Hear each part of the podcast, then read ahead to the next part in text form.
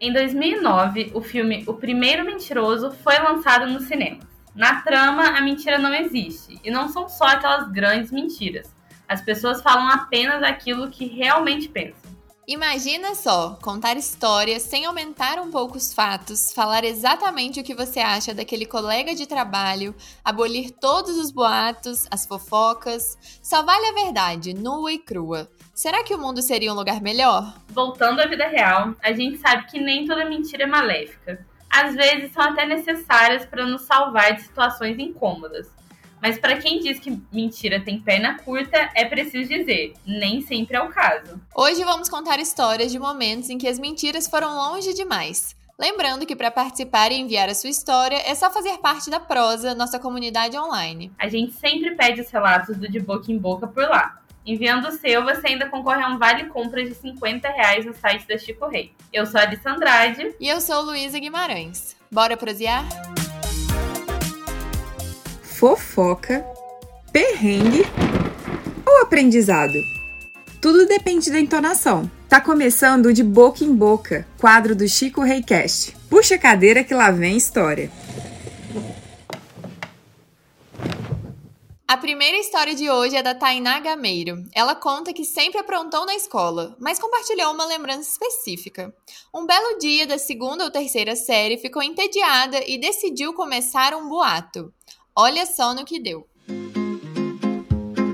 Um belo dia, eu tava na segunda ou terceira série, que hoje em dia são terceiro e quarto anos, e eu tava bem entediada, né? Minha escola era grande, e aí nos fundos dela tinha uma cerca viva enorme que dava pro Parque da Cidade, que é um parque bem grande aqui de Brasília. Um belo dia, né? Fui até lá no intervalo e um colega chegou um pouco depois. E aí eu comecei uma pequena mentirinha. Disse que tinha visto uma cobra enorme passar por ali. Ele ficou meio incrédulo por uns momentos, mas passou uma corrente de ar que balançou parte da cerca viva bem ali na hora. E foi tudo que eu precisava. Disse que tinha visto o rabo da cobra e começou a gritar. E começou a algazarra. Ele saiu correndo, foi chamar os amigos. E eles trouxeram outros amigos. E todo mundo começou a me rodear e a perguntar como eram as benditas cobras. E muita gente da escola ficou sabendo. Obviamente, as professoras também, né? Foram me procurar e perguntar por que, que eu tava mentindo. E aí eu fiquei com medo de admitir, né? E fiz o que pareceu ser a melhor opção no momento continuei afirmando que eu tinha visto uma família de cobras. Aí as professoras acreditaram em mim e foram falar com a diretora. A diretora acionou os bombeiros. E aí todo mundo ficou num alvoroço só. Os bombeiros não acharam nada, claro, e foram me perguntar se era verdade. E eu continuei dizendo que sim, até o fim. No final das contas, a gente teve algumas outras vistorias do Corpo de Bombeiros na escola para avaliar o lugar, avaliar ali a área, ver se tinha algum resquício, alguma pista. Isso durou algumas semanas e aí pouco depois é, foi liberado porque não tinha encontrado mais nenhum vestígio de cobra. Gente, eu nunca admiti que isso era mentira para ninguém. Nunca até hoje, né? Até esse episódio do De Boca em Boca tem algum bombeiro em algum lugar que fez parte disso aí, perdeu um almoço de família e ele vai atrás de você agora, Tainá. Ah, essa história me lembrou de quando eu tava na escola. A minha escola também era cercada de mato e um gambá fez xixi em mim. Nossa. Fez xixi, tipo, na mesa em que eu estava lanchando com as minhas amigas na hora do recreio e aí caiu o xixi assim no meu ombro. Foi um terror. Eu queria ter chamado os bombeiros também, mas só de desespero. Eu achei engraçado porque toda escola tem um conto, assim, um mito Pois é. Não, então, a Tainá é a responsável por aquele boato de que tinha uma cobra na piscina do McDonald's, na piscina de bolinha do McDonald's. A Tainá que começou. Acho que as mentiras mais típicas são aquelas que contamos para os pais na adolescência. Não que seja exatamente certo, viu? Mas aconteceu com a Isadora Mairink. Ela disse que ia para um lugar, foi para um outro e ainda perdeu uma coisa muito importante. Vem ouvir foi uma vez quando eu era. Quando eu tava. Eu morava com os meus pais, assim. Eu era maior de idade, mas ainda morava com eles, então dava satisfação. E eu queria fazer uma trilha, mas não queria contar para eles. Porque acho que eles iam achar ruim e tal. Aí o que acontece? Eu falei pra minha mãe que eu ia na missa. E que eu ia na praça, mas na verdade eu tava numa serra lá na minha cidade com os meus colegas.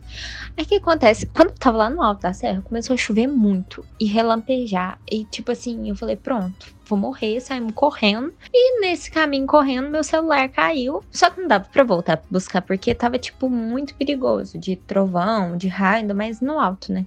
Eu só falei, ah, o celular tá velho mesmo, vou aceitar aqui, eu perdi, porque realmente não dava para encontrar. Só que o que, que acontece? Passou uma semana, uma pessoa que eu conhecia recebeu uma ligação falando assim: eu tô aqui com o celular de uma pessoa que você conhece. Porque sabe quando você tá com o celular bloqueado, só que aparece um, um número te mandou mensagem? E aconteceu isso. Então a pessoa foi rezar no alto do monte, achou meu celular, ligou para esse cara e o cara entrou em contato comigo.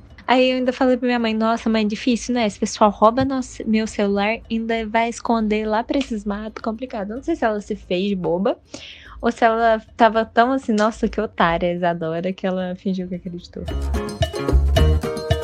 Eu acho que assim, esse era um momento que devia escutar os pais. Não, fa pra que fazer trilha? Pra que se enfiar numa trilha?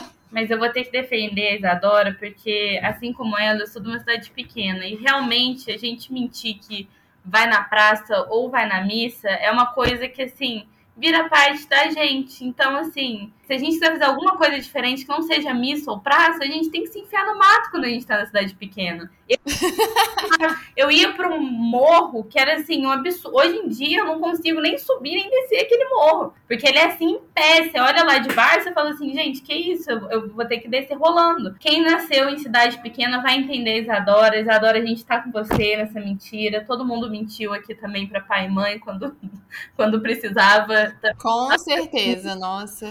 Não, isso realmente, mentira na adolescência, assim, gente, não tem como, né? Se alguém falar que nunca, vai estar tá mentindo com certeza.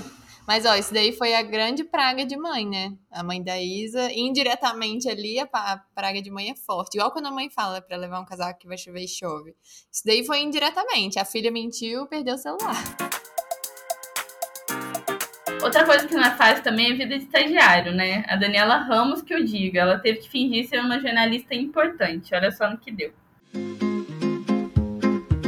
Eu lembro que eu atendi num banco onde eu trabalhava um visitante super importante que era um representante do Fundo Latino-Americano de Reservas. A minha chefe, que era da área de comunicação, ela esqueceu desse evento e me mandou representá-la. Eu era assim estagiária e fui para lá no último minuto. O gerente da, da área que estava recebendo esse visitante importante, ele ficou super pé da vida, né, com a falta de atenção, de preocupação dela, e inventou para esse visitante que eu era uma jornalista de um veículo muito importante da área econômica. Aí o coitado do homem lá do FMI Latino começou a me dar uma entrevista exclusiva em espanhol, explicando o que, que era o fundo, o que, que era o contrato que eles estavam assinando, um monte de coisa que eu não entendia nada, porque eu não, não era nem da área de economia e também não entendia espanhol. E aí eu comecei a rabiscar num caderno, como se eu estivesse realmente coletando os dados, prestando atenção, fazendo anotações para a matéria ficar certinha. E só, só vi assim, com o rabo de olho, o gerente lá da área rindo do meu apuro, do meu aperto. Até hoje, esse entrevistado, o representante do Fundo Latino-Americano de Reservas, está esperando a minha super matéria. Sei se eu me sinto pior pelo entrevistado ou pela Daniela, porque assim, nossa, eu também já entrevistei, mas aí de verdade, né? Entrevistando algumas pessoas e as pessoas ficam em cima cobrando, né? A fonte sempre quer ver o resultado. Então, nossa, a Daniela com certeza sofreu. É, a Daniela pagou aí seus pecados, tendo que ouvir a matéria sobre o fundo em espanhol. Mas tá tudo bem, né, Daniela? As coisas passam hoje em dia. Eu espero que você esteja contratadíssima, que isso tenha acabado para trás. Bom, vou aproveitar aqui para contar uma história minha. Eu comecei um emprego presencialmente, até então eu trabalhava home office. E aí minha chefe me falou no primeiro dia que ela ia passar a manhã me treinando, mas na parte da tarde ela ia me deixar sozinha porque ela tinha que fazer uma colonoscopia. Ela disse: Você já fez uma colonoscopia? E eu falei: Sim, já fiz. Só que eu nunca tinha feito colonoscopia, eu nem sabia exatamente por qual buraco que a colonoscopia entrava. Eu fiquei super em dúvida. Assim, eu falei, gente, é, como é que chama e tal? Por onde que é e tal? E eu falei, ferrou, essa mulher vai me perguntar, né? Ela deve estar nervosa com a colonoscopia, ela vai me fazer várias perguntas para ficar mais calma. O que, que eu faço? Respondi e falei, só um minutinho, vou ao banheiro. E lá fiquei meia hora lendo sobre colonoscopia, pegando relatos na internet, fui no Yahoo Respostas para ser uma coisa mais humanizada, né? Não chegou chegar lá com ela que nem um robô, né? A colonoscopia, não sei o que, não sei o que. Então fui, fui criando ali o meu personagem de quem fez colonoscopia. Eu demorei tanto tempo no banheiro pesquisando sobre que quando eu saí, ela já tinha saído para fazer a colonoscopia, mas pelo menos pelo tempo que eu fiquei no banheiro, eu acho que ela acreditou que eu tinha algum problema no estômago. e aí foi esse meu primeiro dia desastroso no Cara, essa história é muito boa. E essa, ela voltou a falar com você disso depois? Nunca mais. Mas se qualquer pessoa tiver uma dúvida sobre colonoscopia, eu sei tirar como ninguém. Então acho que no fim das eu acho que no fim das contas serviu de conhecimento. É, gente, foram muitas histórias e agora a gente vai decidir quem merece ganhar um presentinho da Chico Rei pra esquecer essa vergonha alheia que passou com a mentira de perna longa. O meu voto vai para uma mentira que nem perna tem. Eu vou votar na cobra. É, não é nem na Tainá. Eu acho que a cobra merece esse prêmio. que ela foi muito injustiçada, coitada. Devem ter achado cobra para tudo quanto é mais lado depois disso, com esse arrastão do bombeiro. E elas levaram um pato pela história da menina, então Tainá estremeceu, mas doem para pesquisas com cobras. Doem para os bombeiros que foram, né, tiveram o dia aí interrompido por causa da mentira de uma criança. Mas tudo bem, Tainá, a gente entende. Gostou muito dessa história, o prêmio é seu, muito merecido. Agora é hora do Conta Outra. Vamos descobrir se a gente está sabendo diferenciar ficção de realidade. O nosso produtor, ele conta uma história pra gente e a gente precisa descobrir se ele inventou ou se a história é verdade. Então bora ouvir e você tenta adivinhar daí também. Ah, conta outra. Sempre gostei de fazer algumas brincadeiras. E já fui conhecido por levar as coisas muito longe às vezes. Em uma dessas, na época distante do MSN, eu decidi criar um fake e adicionei um amigo meu com esse fake que tinha uma foto de uma menina que eu sabia que ele ia ficar afim. Ele até chegou a me perguntar se era eu, sabendo da minha fama de mentiras inofensivas, né? Mas eu reparei que ele estava realmente começando a gostar dessa menina e chamou ela, no caso eu, pro aniversário dele. Como as coisas estavam indo longe demais, decidi mudar para minha foto de perfil no MSN e deixar tudo mais leve como as risadas. Mas meu amigo não levou numa boa. Ele ficou meses sem falar comigo. Não fui chamado para aniversário. Eu acho que é verdade. Tem muitos detalhes e tudo conspira ali, sabe? Época de MSN. Aqui é o Arthur Valadão e eu tô aqui para falar que essa história é 100% verdadeira. Inclusive, ele ficou putíssimo comigo quando eu, quando eu revelei a história. E assim, na época de MSN, né, Orkut, ele chegou a me bloquear de tudo por meses. Passamos as férias de dezembro todos sem se falar e ele só foi voltar a falar comigo com muito custo quando as aulas voltaram e eu implorei para ele pedir desculpa. Mas não posso dizer que tá errado, né? Bom, a gente tá chegando ao final de mais um De Boca em Boca. Esse foi o nosso segundo episódio. Ainda vem muita coisa por aí. Hoje a gente falou de várias mentiras que deram certo, que não deram certo. Mentiras que foram longe demais. E o que será que vem aí na próxima, hein? Entra lá na nossa comunidade online, a Prosa, para você ficar por dentro e participar dos próximos episódios. Um beijo para todo mundo que mandou sua história hoje. Foi muito legal saber a história de vocês. E até a próxima!